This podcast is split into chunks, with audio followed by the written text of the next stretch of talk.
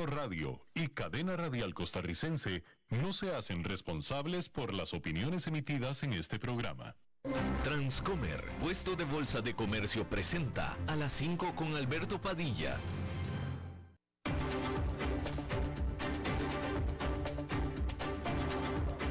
Inicia a las 5 con Alberto Padilla un programa diseñado con el objetivo de llevarte diariamente un tema de actualidad, acompañado siempre de reconocidos editorialistas. De lunes a viernes a las 5 de la tarde por CRC 89.1 Radio. A las 5 con Alberto Padilla. Hola, ¿qué tal? Saludos, bienvenidos a esta emisión de A las 5 con su servidor Alberto Padilla. Muchísimas gracias por estarnos acompañando. Gracias por estar ahí le mando cálidos saludos desde la señal y las instalaciones de CRC 89.1 Radio en San José, Costa Rica, desde donde estamos transmitiendo hasta el punto, en el tiempo y en el espacio en el que usted nos está escuchando, porque estamos saliendo en diferentes vías simultáneamente y en todas puede usted accesar a este programa a la hora que usted quiera, desde el lugar que usted quiera, a través del aparato electrónico que usted quiera. Por ejemplo, estamos en Facebook Live, en la página de este programa, a las 5 con Alberto Padilla. Estamos disponibles en el canal de YouTube de este programa. Estamos también en podcast, en las diferentes más importantes plataformas para ello. Notablemente Spotify, Apple Podcast, Google Podcast y otras cinco importantes plataformas más. Aquí en Costa Rica, este programa que sale en vivo en este momento, a las 5 de la tarde, aquí en 89.1 Radio, se repite todos los días a las 10 de la noche. En esta ocasión me acompaña al otro lado de los cristales, tratando de controlar los incontrolables, el señor David Guerrero, y la producción general de este programa, siempre poderosa desde Bogotá, Colombia, a cargo del señor Mauricio Sandoval. Hay que comenzar informándole que los nueve miembros del comité de la Cámara Baja del Congreso de los Estados Unidos que investiga los ataques de enero 6 del 2021 sobre el Capitolio de la capital de Estados Unidos votaron por citar a declarar al expresidente Donald Trump. El expresidente, según dijeron, es requerido para que responda por sus acciones, dijo Benny Thompson, que es la líder de este comité queremos escuchar de él. Sin embargo, lo más seguro es que no vayan a escuchar de él porque lo más seguro es que el presidente no vaya a cumplir con el citatorio. Al respecto, Liz Cheney, ella republicana del mismo partido que Donald Trump y miembro del comité, también dijo que existen varias referencias criminales para mm, eh, eh, múltiples individuos que se estaban considerando, lo que sea que eso quiera decir exactamente. Eh, este asunto es histórico porque nunca se había citado judicialmente a un expresidente a declarar, y esta es la primera vez. Sin embargo, eh, lo más seguro es que el presidente, el expresidente Donald Trump, no tenga que cumplir con este mandato judicial. En teoría, tiene que cumplir. En teoría, tiene que, eh, eh, eh, está obligado judicialmente a ir a Washington a hablar con ellos de manera personal y estaría incurriendo en un acto criminal si no lo hace. Sin embargo, podemos esperar con toda seguridad que el presidente Donald Trump va a usar todo tipo de recursos disponibles por la ley para pelear, este, apelar a esta decisión y Aparte de eso, esto lleva su tiempo, por supuesto, ya en dos meses o menos cambia el Congreso de los Estados Unidos. Hay que recordar que en noviembre son las elecciones de medio término y además es ampliamente esperado que los republicanos, es decir, los partidarios de Donald Trump, tomen el control de la Cámara Baja, es decir, de la Casa de Representantes.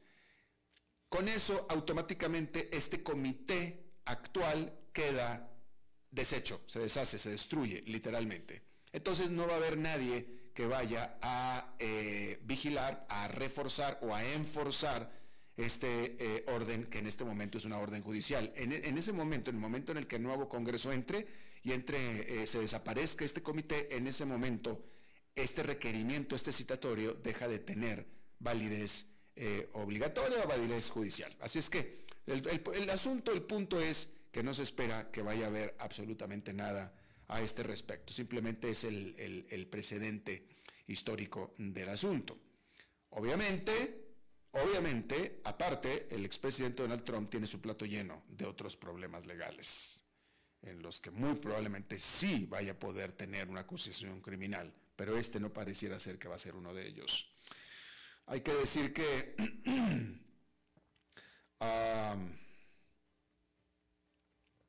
un jurado del estado de la Florida sentenció al tirador eh, o al pistolero, tirador de eh, asesinato en serie de eh, la escuela de Parkland en Florida en el 2018 a cadena perpetua y no a la pena capital. Eso sí, cadena perpetua sin posibilidad a fianza. Nicholas Cruz, de 24 años, se declaró culpable en octubre pasado por haber premeditado este asesinato de 14 estudiantes y tres profesores en eh, la bachiller de eh, Marjorie Stoneman Douglas, como se llama esta escuela, en lo que ha sido el mayor tiroteo, el más eh, letal tiroteo en una escuela en los Estados Unidos hasta este momento. Evidentemente el trabajo de los defensores fue bastante bueno y lograron evitar que lo sentenciaran a la pena capital a este asesino. El más importante diplomático de la Unión Europea, Joseph Borrell, dijo que el bloque de países instalará campos de entrenamiento en Polonia y en Alemania para entrenar a miles de soldados ucranianos, así como para también aumentar el fondeo, el financiamiento, para más armamento, hasta por 2.900 millones de dólares eh, al tiempo y como respuesta por el incremento de los ataques de Rusia a objetivos no militares en Ucrania. Porque este país ha sido eh, rociado a lo largo de más de 40 diferentes ciudades y poblados. Este jueves continúa todavía de acuerdo a los oficiales de ese país. Mientras tanto, escuche esto, escuche esto, mientras tanto, Rusia advirtió de una escalada garantizada a la Tercera Guerra Mundial si, Ucrania es admitida en la OTAN, cosa que Ucrania está pidiendo y está pidiendo de manera expedita. Hay que recordar que Ucrania jamás, jamás, no solamente nunca pidió pertenecer a la OTAN, sino que incluso dijo, aseguró que no tenía ningún plan de pertenecer a la OTAN. Siempre, si algo dijo Ucrania respecto a la OTAN, es que no pretendía pertenecer a la OTAN. Cosa diferente a la Unión Europea. Ucrania sí quería pertenecer a la Unión Europea, no quería pertenecer a la OTAN. A raíz de esta invasión, acuérdese usted que la OTAN existe para defender a los países del norte del Atlántico en contra de quién? Precisamente de Rusia. Y Rusia justamente decidió atacar a su vecino, por lo cual ahora este vecino, junto por cierto con otros dos vecinos que son Finlandia y Suecia, específicamente Finlandia, que es la que tiene frontera, ahora sí quieren, puesto que tienen motivos, razones para pertenecer a la OTAN. Entonces, ahora sí, antes no, ahora sí Ucrania, ahora sí quiere pertenecer a la OTAN. Una de las razones de Putin para invadir Ucrania era precisamente para evitar que entrara la OTAN. No, pues ahora ya va a entrar, ahora ya quiere.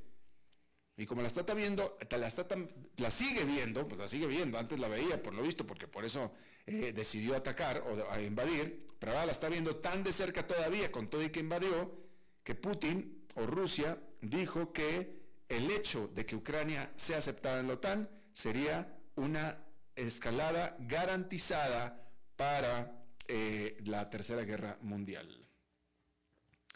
Y pues ahí lo tiene usted. Eh, por cierto que el líder eh, instalado por Rusia en la región de Kherson, en el sur de Ucrania, le pidió a los civiles que viven en esa región que evacúen eh, y que se vayan a Rusia, puesto que por, por los ataques que se están dando por la contraofensiva de Ucrania. Vladimir Saldo, como se llama él, sugirió a los residentes que se salven a sí mismos, clamando que las ciudades de Kherson estaban sobre ataque o bajo ataque de misiles ucranianos. La capital Kiev ha negado que esté dirigiendo sus ataques a sus propios ciudadanos ucranianos. El viceprimer ministro de Moscú, o mejor dicho, en Moscú, le pidió a la gente, a las personas, que abandonen Kherson de manera segura y les prometió proveerlos de eh, alojamiento gratis. Esa es la información que se tiene. Bueno, hay que decir que Netflix ya cumplió con las expectativas y presentó un eh, plan de suscripción con anuncios, que es un plan mucho más barato a lo que tiene actualmente. Este plan en Estados Unidos costará 6 dólares con 99 centavos al mes, es decir, 7 dólares al mes. ¿Sí? Este nuevo plan estará disponible en 12 países a, a partir del próximo mes. Habrá de 4 a 5 minutos de anuncios en cada hora de programación. Usted va a ver un capítulo de su serie favorita de una hora, se va a tener que tragar cinco minutos de anuncios. Si es, si, lo que quieres pagar menos por la suscripción. ¿Sí? Lo que pasa es que Netflix ha perdido muchísimos suscriptores durante la primera mitad de este año y por supuesto quiere entonces ampliar su base de suscriptores a alguno que en este momento no quiera o no pueda ser suscriptor de Netflix porque no quiere pagar el precio que ahora cobra. Ahí tiene una opción. Yo, aunque no puedo pagar el precio que ahora cobra, ciertamente prefiero pagarlo que estar viendo anuncios. Así es que no seré uno de esos suscriptores, definitivamente. Y bueno, en esta nota técnica hay que decir que investigadores de la Universidad de Oxford descubrieron que las vacunas de COVID o contra COVID son más efectivas en las personas que tienen una variante genética que es conocida como HLA-DQB1 asterisco 06. Estas personas con esta variante genética son un 37% menos susceptibles a infectarse de COVID que aquellas que, no tienen este gen durante un periodo de seguimiento de 500 días resulta que alrededor del 30 al 40% de los europeos tienen este gen. Ahora, todo esto es importante porque el haber descubierto esto, este, tener este conocimiento sobre la respuesta inmune, puede, puede llevar a vacunas más seguras. Ahí lo tiene usted. Bueno, en la noticia económica de este día, que básicamente es también la noticia económica de la semana, hay que decir que los precios en una amplia variedad de bienes y servicios aumentaron en septiembre, es decir, el mes pasado, más de lo esperado, debido a que las presiones inflacionarias continuaron pesando sobre la economía estadounidense. El índice de precios al consumidor aumentó un 0,4% en septiembre, que es arriba del 0,3% estimado por Dow Jones según la Oficina de Estadísticas Laborales. Anualmente, la llamada inflación general subió un 8,2%, que es sensiblemente por debajo de su punto máximo de alrededor del 9% en junio, pero aún rondando los niveles más altos desde principios de la década de 1980. Excluyendo los volátiles precios de los alimentos y la energía, el IPC subyacente se aceleró un 0,6%, que es arriba de la estimación del Dow Jones del 0,4%. Así, la inflación subyacente aumentó un 6,6% respecto al año anterior, que es la mayor ganancia en 12 meses desde agosto de 1982. Otro gran salto en los precios de los alimentos impulsó la cifra principal. El índice de alimentos subió un 0,8% en el mes, igual que agosto, y un 11,2% más que hace un año. Ese aumento ayudó a compensar una caída del 2,1% en los precios de la energía, que incluyó una caída del 4,9% en la gasolina. Sin embargo, los costos de vivienda, que son muy observados de cerca y que representan alrededor de un tercio del índice de precios y cotizaciones, aumentaron mensualmente un 0,7% y anualmente alcanza un 6,6%. Los servicios de transporte también mostraron un gran aumento de 1,9% anual, digo, mensual 1,9% y anual de 14,6%.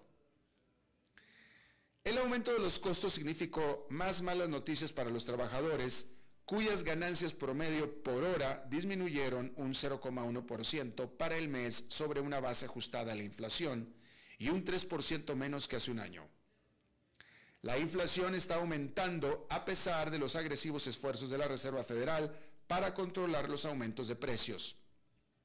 El Banco Central ha elevado las tasas de interés de referencia en tres puntos porcentuales completos desde marzo.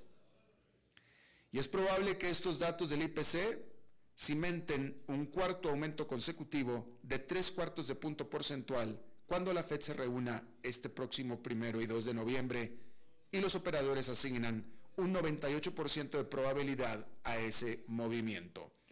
Y allá en Nueva York, contra todas las expectativas y contra toda razón y contra todo sentido común, el mercado no solamente no cayó, sino que de hecho tuvo un rally. Un rally, con el índice industrial Dow Jones saltando 2,83%, el índice Nasdaq Composite con un salto de 2,23% y el SP500 con una ganancia de 2,6%. ¿Por qué? Bueno, simplemente porque estos son tiempos locos y estamos en tiempos de volatilidad. Y la volatilidad es para ambos lados, tanto para arriba como para abajo. Y esta es una volatilidad. ¿Por qué el mercado subió hoy? Bueno, porque pudo haber subido porque al final anualmente la inflación, aunque siga altísima, al menos va bajando. Puede ser, tan sublime como eso. Pudiera ser. Pero el punto importante realmente es que estamos en mucha volatilidad y que eh, eh, la tendencia es a la baja. Y esta es nada más, eh, una golondrina no hace verano, ¿ok? Y esta es una golondrina. Eh, inesperada, ciertamente, está muy frío para que haya golondrinas, sin embargo, aquí hubo una golondrina que fue esta. Pero no se preocupe, mañana llegan los buitres de nuevo, definitivamente. Puede usted contar con eso. El Fondo Monetario Internacional elevó sus pronósticos de crecimiento económico para América Latina y el Caribe para el 2022, pero redujo su proyección de crecimiento para el 2023 debido a los cambios en los precios de las materias primas y las condiciones de financiamiento externo. El FMI elevó su estimación de crecimiento para este año en medio punto porcentual, del 3% que pronosticaba en julio, ahora al 3,5%, mientras que su proyección para el crecimiento de la producción mundial este año se mantuvo sin cambios en el 3,2%, es decir, que Latinoamérica va a crecer ligeramente más que el mundo, cosa que es ya noticia por en sí misma. En la región se prevé que Brasil crezca un 2,8% este año, que es un aumento de 1,1% con respecto a la estimación de julio, mientras que México crecería marginalmente 0,3%, más lento con un 2,1%. Es decir, discúlpeme, la, la subida, el ajuste hacia arriba de México es el marginal de 0,3% para un lento crecimiento total de 2,1% en el año. Para el próximo año, la proyección del FMI para la expansión de la economía en Latinoamérica y el Caribe se redujo en 0,3% a un anémico 1,7%. Y a nivel mundial, la cifra cayó 0,2%, para quedar en 2,7%. Es decir, este año Latinoamérica va a crecer ligeramente más que el resto del mundo. El próximo año Latinoamérica va a crecer un punto porcentual menos que el resto del mundo. El fondo aclaró que el pronóstico regional mejorado de este año se basa en una actividad económica más fuerte de lo esperado en la primera mitad del 2022, en precios de materias primas favorables, condiciones de financiamiento externo aún favorables y la normalización de, actividades de sectores intensivos. Pero esto es este año nada más. El próximo sí veremos nuestra suerte, definitivamente. Bueno, ya que estábamos hablando de la volatilidad del mercado, que eso es lo que estamos viviendo en estos tiempos, esta volatilidad, si acaso tiene un significado, es precisamente que los inversionistas están inquietos por la incertidumbre económica. El panorama sigue siendo nublado con la posibilidad de recesión en el horizonte, pero los resultados de los grandes bancos que se van a publicar el viernes podrían ayudar a despejar parte de esa niebla. Wall Street estará buscando pistas sobre lo que está por venir, mientras la Reserva Federal continúa aumentando agresivamente las tasas de interés y enfriando la economía. Cuatro de los bancos más grandes del país, JP Morgan Chase, Wells Fargo, Citigroup y Morgan Stanley, presentarán sus resultados al tercer trimestre antes de la campana de apertura del el viernes. Sus directores ejecutivos también responderán preguntas de inversionistas analistas y reporteros sobre sus puntos de vista sobre la economía en general. Los bancos pueden cobrar más por los clientes por pedir prestado cuando las tasas de interés suben, por lo que en teoría este debería ser un buen entorno para los bancos. Sin embargo, por el otro lado, una economía debilitada también significa que la demanda por préstamos está comenzando a agotarse. Los analistas encuestados por Refinitiv esperan que las ganancias para los cuatro bancos caigan con respecto al, periodo del año, al mismo periodo del año anterior. Pero más allá de las decepcionantes cifras de los titulares, los analistas de Wall Street se centran en tres factores importantes. El crecimiento de los préstamos, la adecuación del capital y las perspectivas económicas. Sobre el crecimiento de los préstamos, decir que la tasa a la que las empresas toman prestado dinero de los grandes bancos no solo nos informa sobre la salud de la institución financiera en sí misma, también nos dice mucho sobre si las empresas planean expandirse en los próximos meses o si están preparando para o si se están preparando, sea acaso para una desaceleración. Los analistas esperan que el crecimiento de los préstamos se mantenga sólido durante el tercer trimestre pero las estimaciones de Wall Street muestran que se espera que el crecimiento de los préstamos se desacelere en el cuarto trimestre y todo el próximo año. Es probable que disminuya el crecimiento de los préstamos individuales, lo que demuestra que los estadounidenses están comenzando a sentir los efectos del aumento de las tasas de interés. Y las tasas hipotecarias ahora son el doble del nivel que tenían hace un año y las solicitudes, por tanto, de hipotecas cayeron recientemente a un mínimo de 25 años. Sobre la suficiencia de capital, hay que decir que podemos esperar que los bancos respondan preguntas sobre cuánto dinero tienen disponible.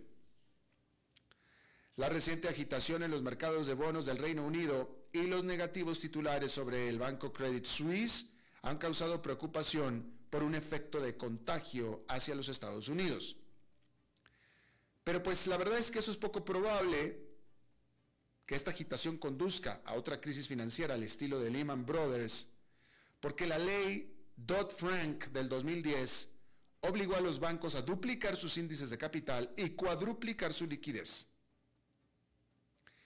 Los grandes bancos también participan en pruebas anuales de estrés realizadas por la Reserva Federal para medir su suficiencia de capital, pruebas de estrés ideadas por Ben Bernanke, quien entonces era el presidente de la Reserva Federal y quien esta semana se ganó el Premio Nobel de Economía.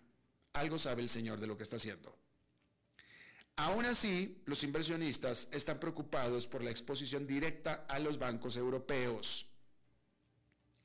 El otro problema, escribieron los analistas de UBS en una nota, es que si bien los bancos tienen suficiente capital y flujos de depósitos para respaldar el crecimiento de los préstamos, es menos sólido que en los últimos años y esperamos que los bancos estén peor posicionados para regresar capital a los accionistas a través de recompras, de recompras accionarias. Y eso probablemente influirá en la valoración de las acciones bancarias. Con respecto a la perspectiva económica por parte de los bancos, decir que el CEO de JP Morgan, Jamie Dimon, o Jamie Dimon, tiene la habilidad de mover los mercados al predecir una recesión económica. Y esta semana las acciones se desplomaron después de que Dimon advirtió que Estados Unidos podría entrar en una recesión en los próximos seis meses. Así podremos esperar más comentarios sobre las perspectivas futuras y advertencias de los directores ejecutivos que intentan preparar a los inversionistas para los días más débiles que aún están por venir.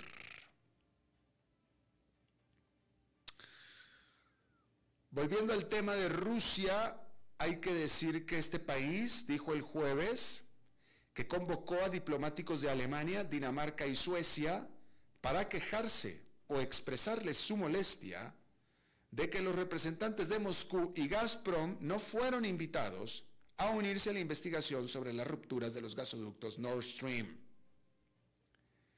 Al respecto, el Ministerio de Relaciones Exteriores de Rusia dijo, Rusia obviamente no reconocerá los pseudo resultados de tal investigación a menos de que se involucren expertos rusos.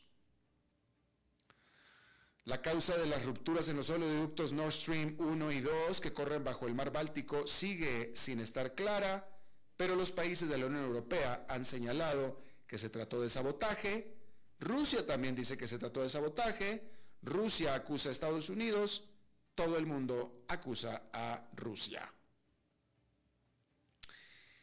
Y por cierto, el presidente Vladimir Putin propuso el jueves a su homólogo turco Tayyip Erdogan que Moscú exporte más gas a través de Turquía y convertirlo en un nuevo centro de suministro con el objetivo de hacer fluir gas a Europa que tanto necesita y de paso, por supuesto, preservar la influencia energética que Rusia tiene sobre Europa. Bueno, quiere volver a tener sobre Europa. En una reunión en Kazajstán, Putin dijo que Turquía ofrecía la ruta más confiable para entregar gas a la Unión Europea y que la plataforma propuesta permitiría fijar los precios alejado de la política.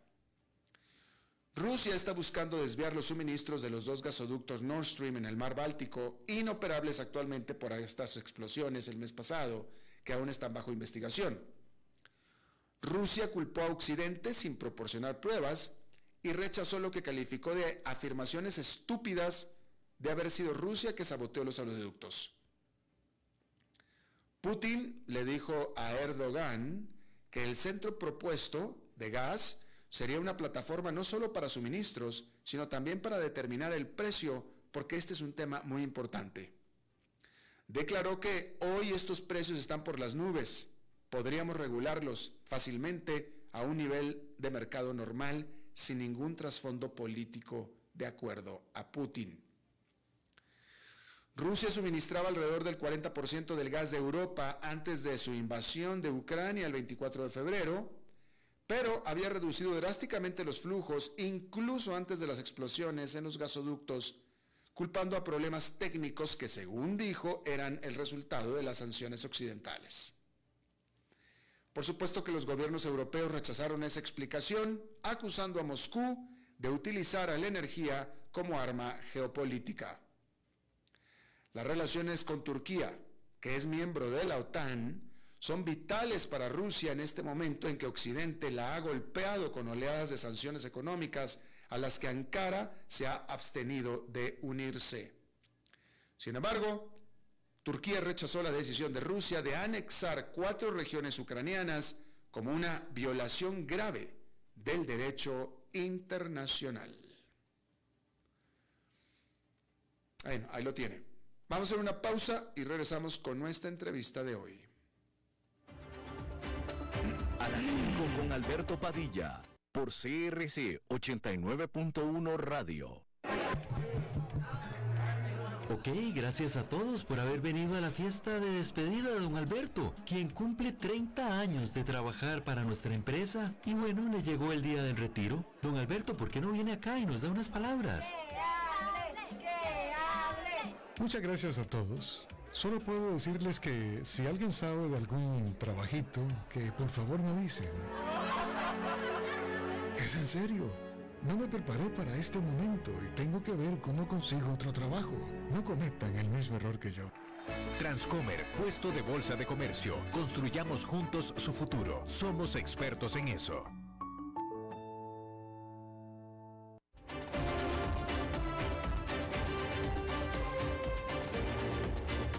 Seguimos escuchando a las 5 con Alberto Padilla.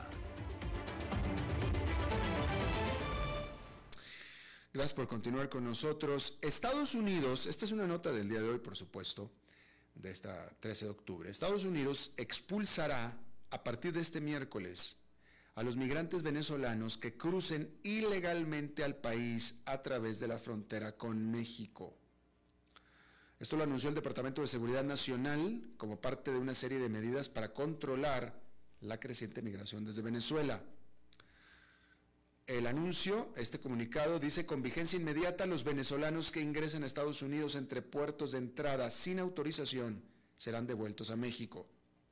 Las expulsiones se llevarán a cabo bajo el título 42, que es un decreto de salud pública creado al inicio de la pandemia durante el gobierno de Donald Trump.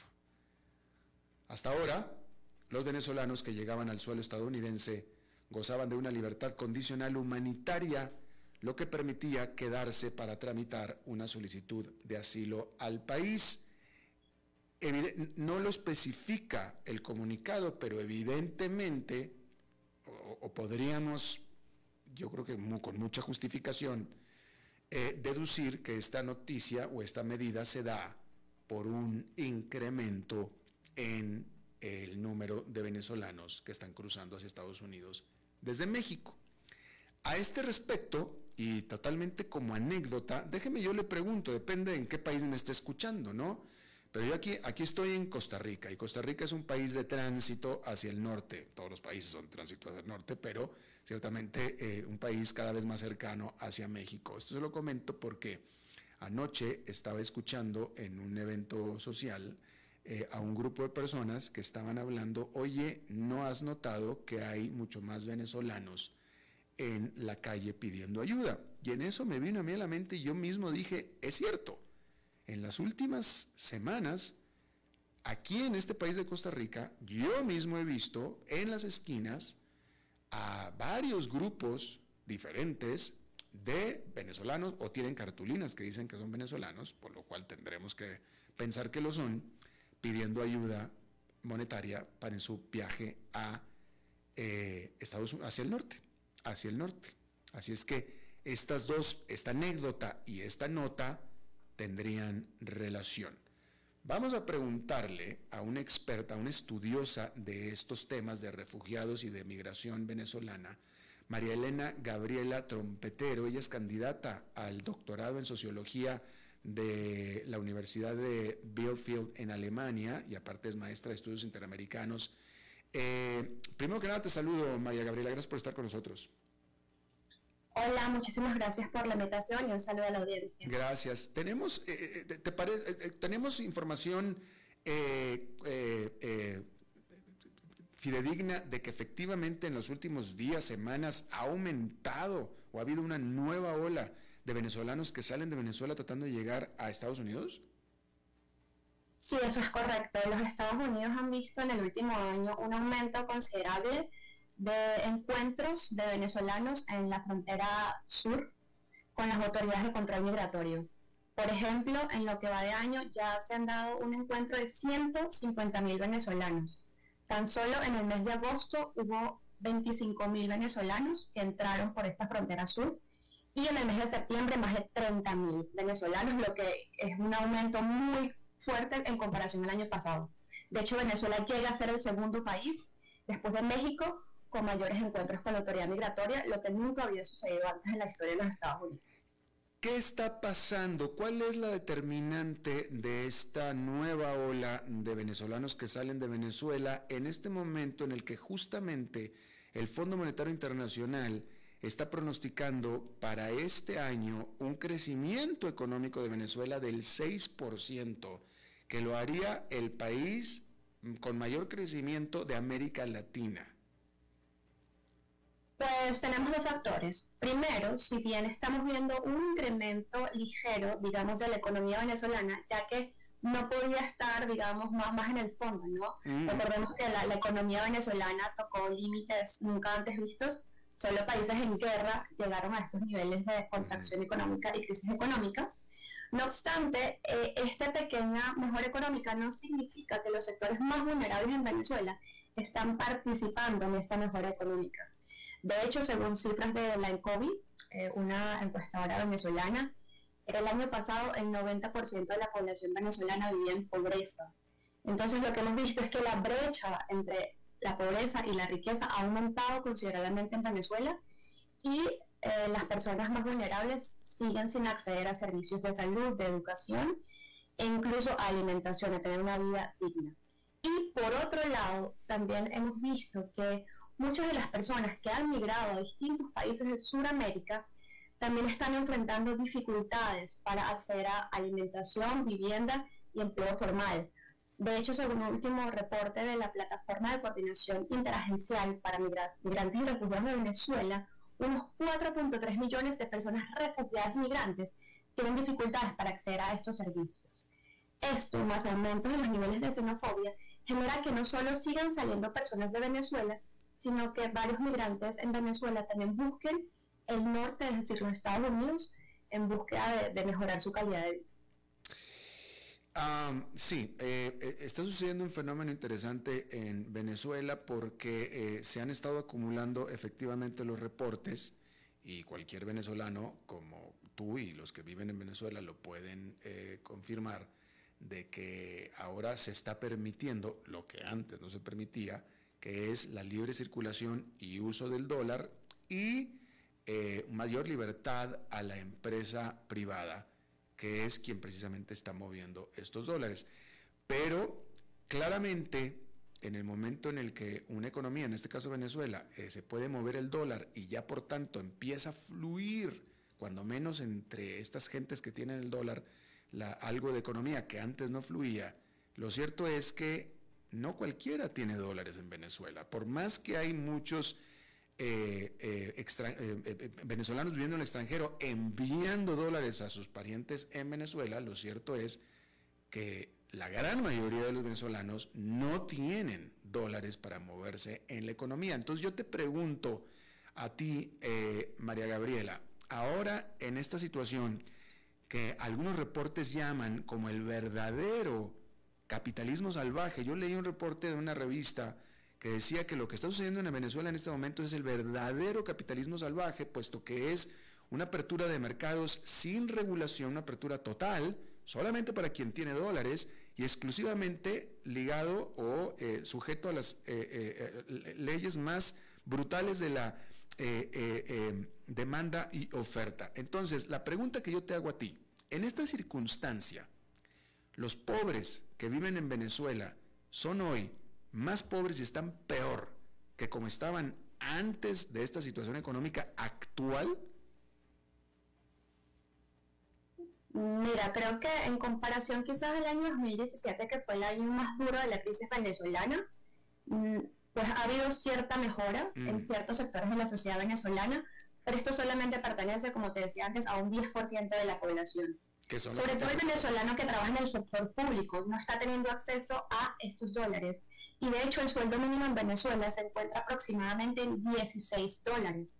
Y los precios en Venezuela han aumentado muchísimo. Los precios en Venezuela hoy oscilan, digamos, como precios en el mercado internacional, como los precios en Europa o en los Estados Unidos, mientras que las personas que trabajan en el sector público, los pensionados, por ejemplo, los profesores de, de las universidades públicas venezolanas, tienen un sueldo de unos 20 dólares al mes, lo que no le está permitiendo a esta población tener acceso a, ningún eh, tipo de servicio. Y no solo eso.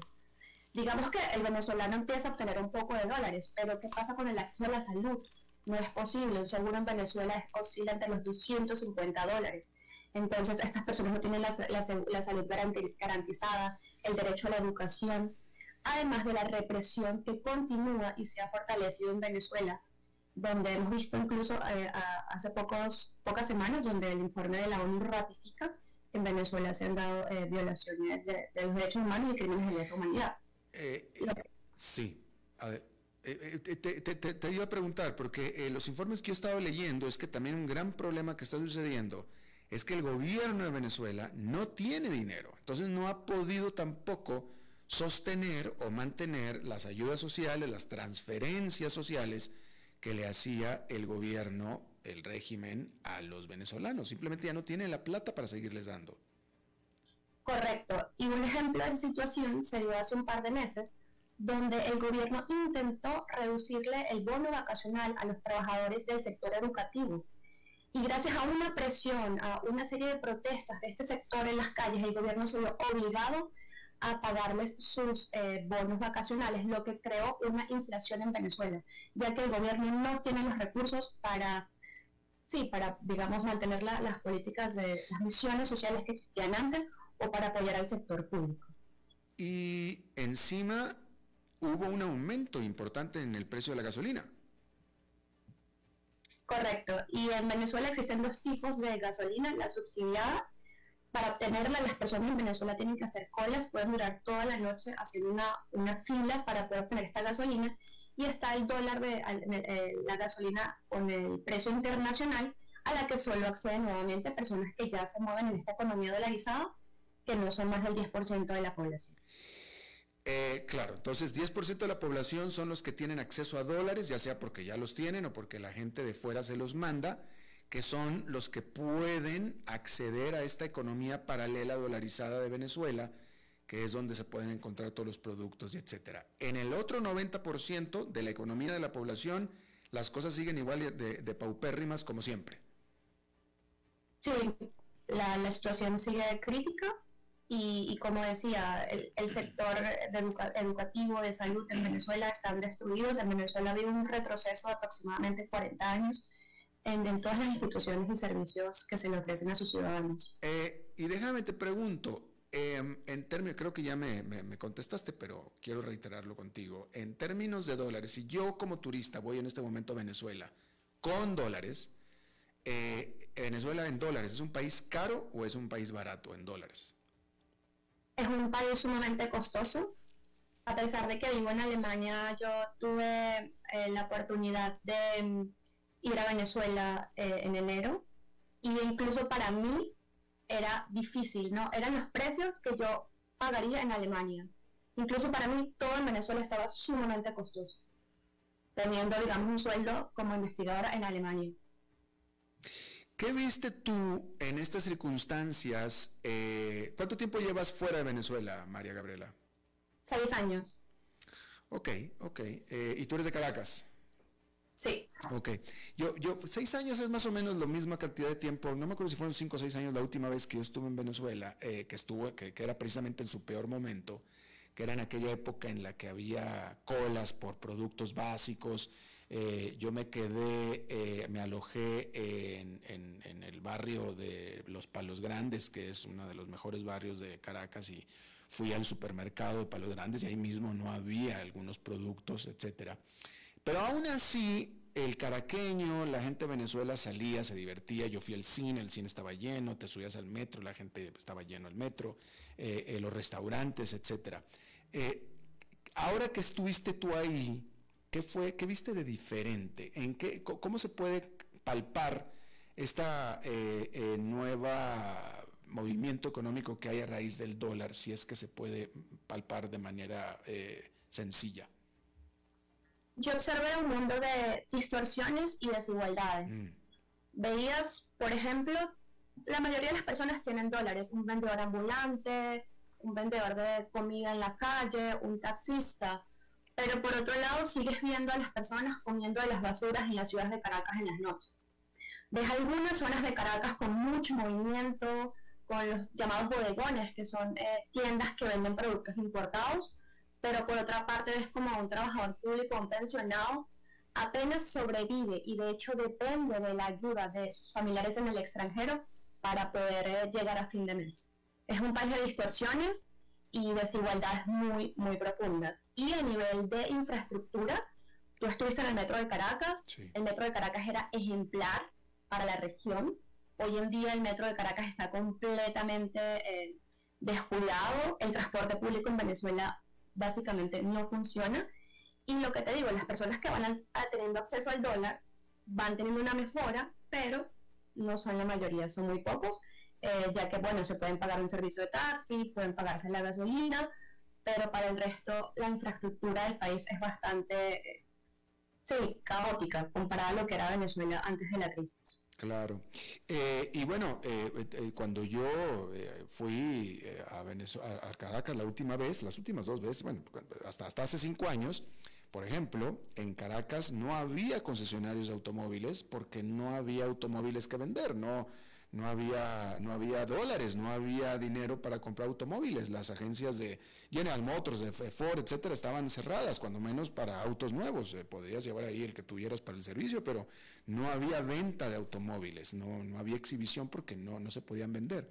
Hoy en Caracas hay incluso ya una agencia de Ferrari por ejemplo. Y aquí estoy viendo el sitio de Ferrari de Caracas en este momento, que está en la avenida eh, Jalisco con eh, Baruta, en las Mercedes. Sí, como te decía, es un mundo de distorsiones.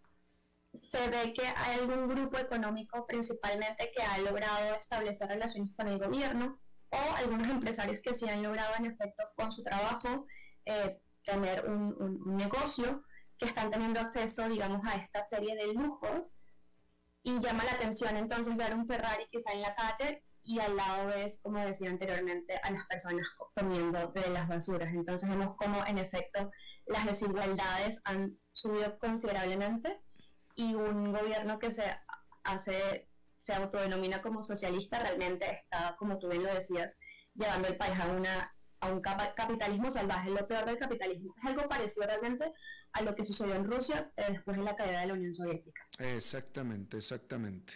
Eh, y bueno, eh, a nivel social, humano, pues es, una tristeza que los países están comenzando a cerrarle la puerta a los venezolanos. En Estados Unidos, acabamos de leer la nota, los van a regresar si los encuentran en la frontera. Y, por ejemplo, aquí en Costa Rica, hace unos meses, este país decidió por primera vez en la historia imponerles una visa de entrada que antes no necesitaban y así se repiten cada vez más los países que le cierran las puertas a los eh, que ya no pueden vivir más en Venezuela. Sí, correcto. Hemos visto cómo al inicio de la migración venezolana, este fenómeno que es el más grande en la historia de la región, los países empiezan con respuestas solidarias, no se les exige visas, se desarrollan medidas ad hoc que le permitían a los venezolanos cierto tiempo en países como Perú, Ecuador, Chile, Colombia, para realizar su vida, tener acceso a trabajo, a la salud, a la educación. Hemos visto cómo a lo que ha ido pasando eh, los años, Venezuela ya se convierte en una crisis prolongada, la crisis en Venezuela, los países han ido cerrando sus puertas y han exigido, como tú muy bien lo decías, visas, lo que no era antes necesario para los ciudadanos venezolanos, con las excepciones de países como Colombia, Brasil, eh, Argentina, Uruguay, entre otros pocos. Del resto, la mayoría de los países en la región, unos 23 países en la región, le exigen actualmente eh, visa a los venezolanos. Así es. María Elena, María Gabriela Trompetero, eh, candidata a doctora en sociología de la Universidad de Bielefeld en Alemania. ¿Estás en Alemania en este momento? ¿Qué horas son allá? La 1 y 47. De la mañana. Bueno, te agradezco muchísimo que te hayas desvelado por platicar con nosotros, María Gabriela, te lo agradezco. Gracias a ustedes, el placer fue mío y bueno, realmente la población venezolana está bastante preocupada por las nuevas declaraciones del gobierno de los Estados Unidos, ya que estas declaraciones, esta nueva medida realmente no, no va acorde a los números de las personas venezolanas que necesitan protección internacional. Solamente se le van a dar 24 mil paroles humanitarios, cuando solo en el mes de septiembre 25 mil personas entraron a los Estados Unidos. Lamentablemente no es una medida que vemos con buenos ojos. Por supuesto que no, y es entendible. Muchísimas gracias. Gracias. Vamos a hacer una pausa y regresamos con más. las 5 con Alberto Padilla por CRC 89.1 Radio. Ok, gracias a todos por haber venido a la fiesta de despedida de don Alberto, quien cumple 30 años de trabajar para nuestra empresa y bueno, le llegó el día del retiro. Don Alberto, ¿por qué no viene acá y nos da unas palabras? Muchas gracias a todos. Solo puedo decirles que si alguien sabe de algún trabajito, que por favor me dicen. Es en serio. No me preparé para este momento y tengo que ver cómo consigo otro trabajo. No cometan el mismo error que yo. Transcomer, puesto de bolsa de comercio. Construyamos juntos su futuro. Somos expertos en eso.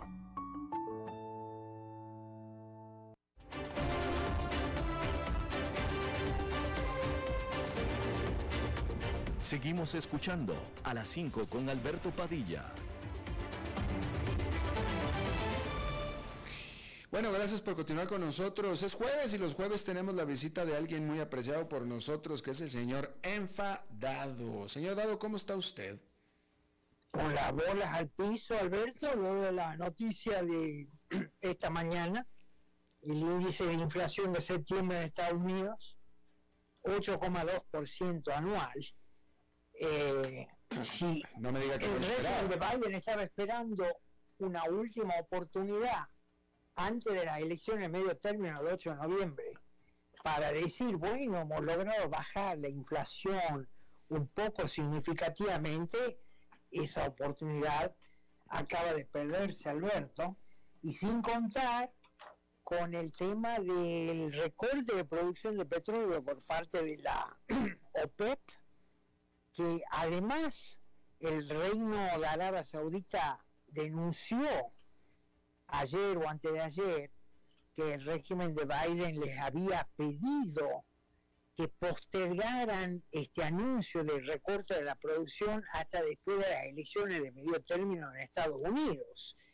Esto que en otro momento hubiera sido un gran escándalo si lo hacía Trump, por ejemplo, o cualquier otro presidente que no fuera demócrata, sin embargo vemos que los medios dominantes aquí en Estados Unidos ni siquiera lo han mencionado en ese tono de que es un escándalo, porque directamente se estaba invitando a Arabia Saudita, uno de los principales miembros de la OPEP, a demorar una decisión para que no afecte en la elección, lo cual en buen lenguaje se llama interferencia extranjera, ¿no?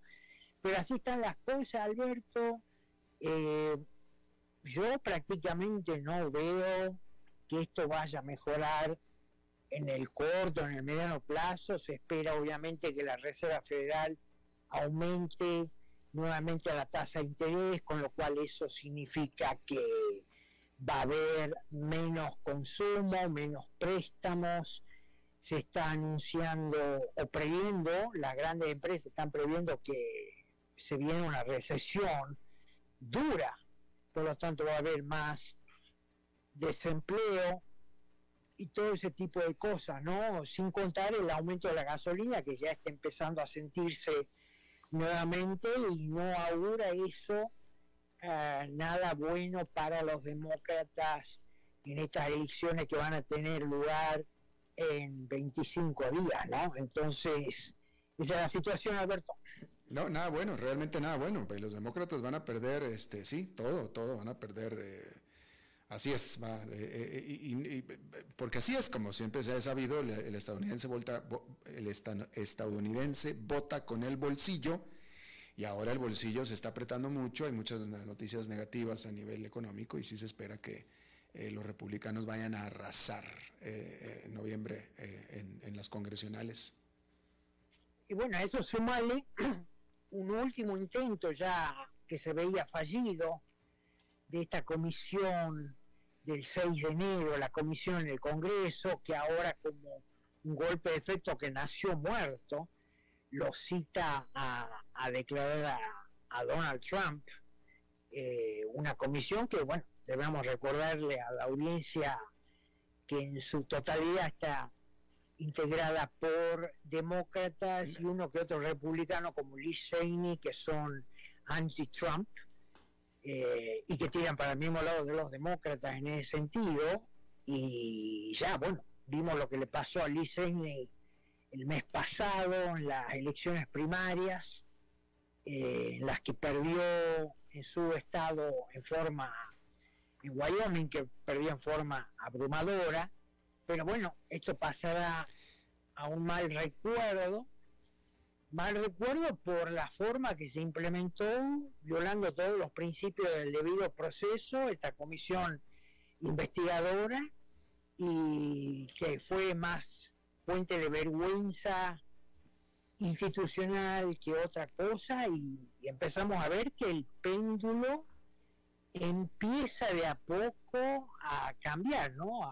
Moverse para atrás y como yo te lo comenté alguna vez acá en esta audiencia, con la audiencia, este, cuando eso sucede, bueno, a no asombrarse que los que eran perseguidores ahora pasen a ser los perseguidos. Sí, sí, sí, sí, y es interesante eh, el poder que el presidente, expresidente Donald Trump tiene sobre el Partido Republicano, señor Dado, eh, eh, fuera de Liz Cheney, que Liz Cheney es republicana, ella es republicana, pero fuera de ella, que es republicana y que fue tremendamente en contra de Donald Trump y que perdió, por tanto, su reelección como senadora, eh, los únicos otros republicanos que han criticado o dado la espalda a Donald Trump son todos republicanos que decidieron no buscar la reelección de sus puestos o que ya habían perdido de todos modos. Nada más. Nada más y nada menos. Eh, bueno, el tema es que acá mucha gente afiliada con el conservadurismo, no necesariamente son republicanos, han sufrido mucho, han sufrido persecuciones, cancelaciones, no solamente en forma directa por parte del gobierno de Biden, sino por interpósita persona, o sea, estas grandes empresas tecnológicas, Facebook, Twitter, recientemente PayPal, vimos que en el caso de PayPal fue, fue, fue algo muy comentado porque en sus términos de servicio al usuario decía que le iban a multar con 2.500 dólares si el usuario este, propalaba desinformación en las redes sociales. Eso llevó a una reacción, pero en cadena de repudio, mucha gente cancelando sus cuentas PayPal. PayPal después dio marcha atrás, dijo que no, que por error, de forma no intencional, se había dejado este, introducir esa cláusula que ya no existe pero bueno, todo es una suma de acciones, de persecución, de censura, que bueno, no puede costarle barato a quienes lo lleven adelante, y menos en este país que es el emblema de todo lo contrario a eso, ¿no? No hace falta más que mirar la primera enmienda de la Constitución de Estados Unidos, la libertad de expresión, y todo eso, ¿no? Y yo creo que, otra vez, que el péndulo está moviéndose de nuevo y a mí no me va a extrañar, tampoco lo voy a lamentar cuando, como te digo, los perseguidores, que lo han hecho en forma intencional, deliberada, pasen a ser los perseguidos. Señor Dado, muchísimas gracias por su comentario de hoy. A la hora Alberto Padilla, saludos a la audiencia. Igualmente para usted. Bien, eso es todo lo que tenemos por esta emisión. Muchísimas gracias por habernos acompañado. Espero que termine su día en buena nota, en buen tono. Y nosotros nos reencontramos en 23, en 23 horas. Que la pase muy bien. Las 5 con Alberto Padilla fue traído a ustedes por Transcomer, puesto de bolsa de comercio. Construyamos juntos su futuro. Somos expertos en eso.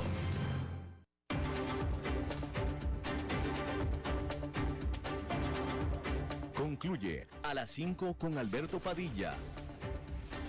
Un programa diseñado con el objetivo de llevar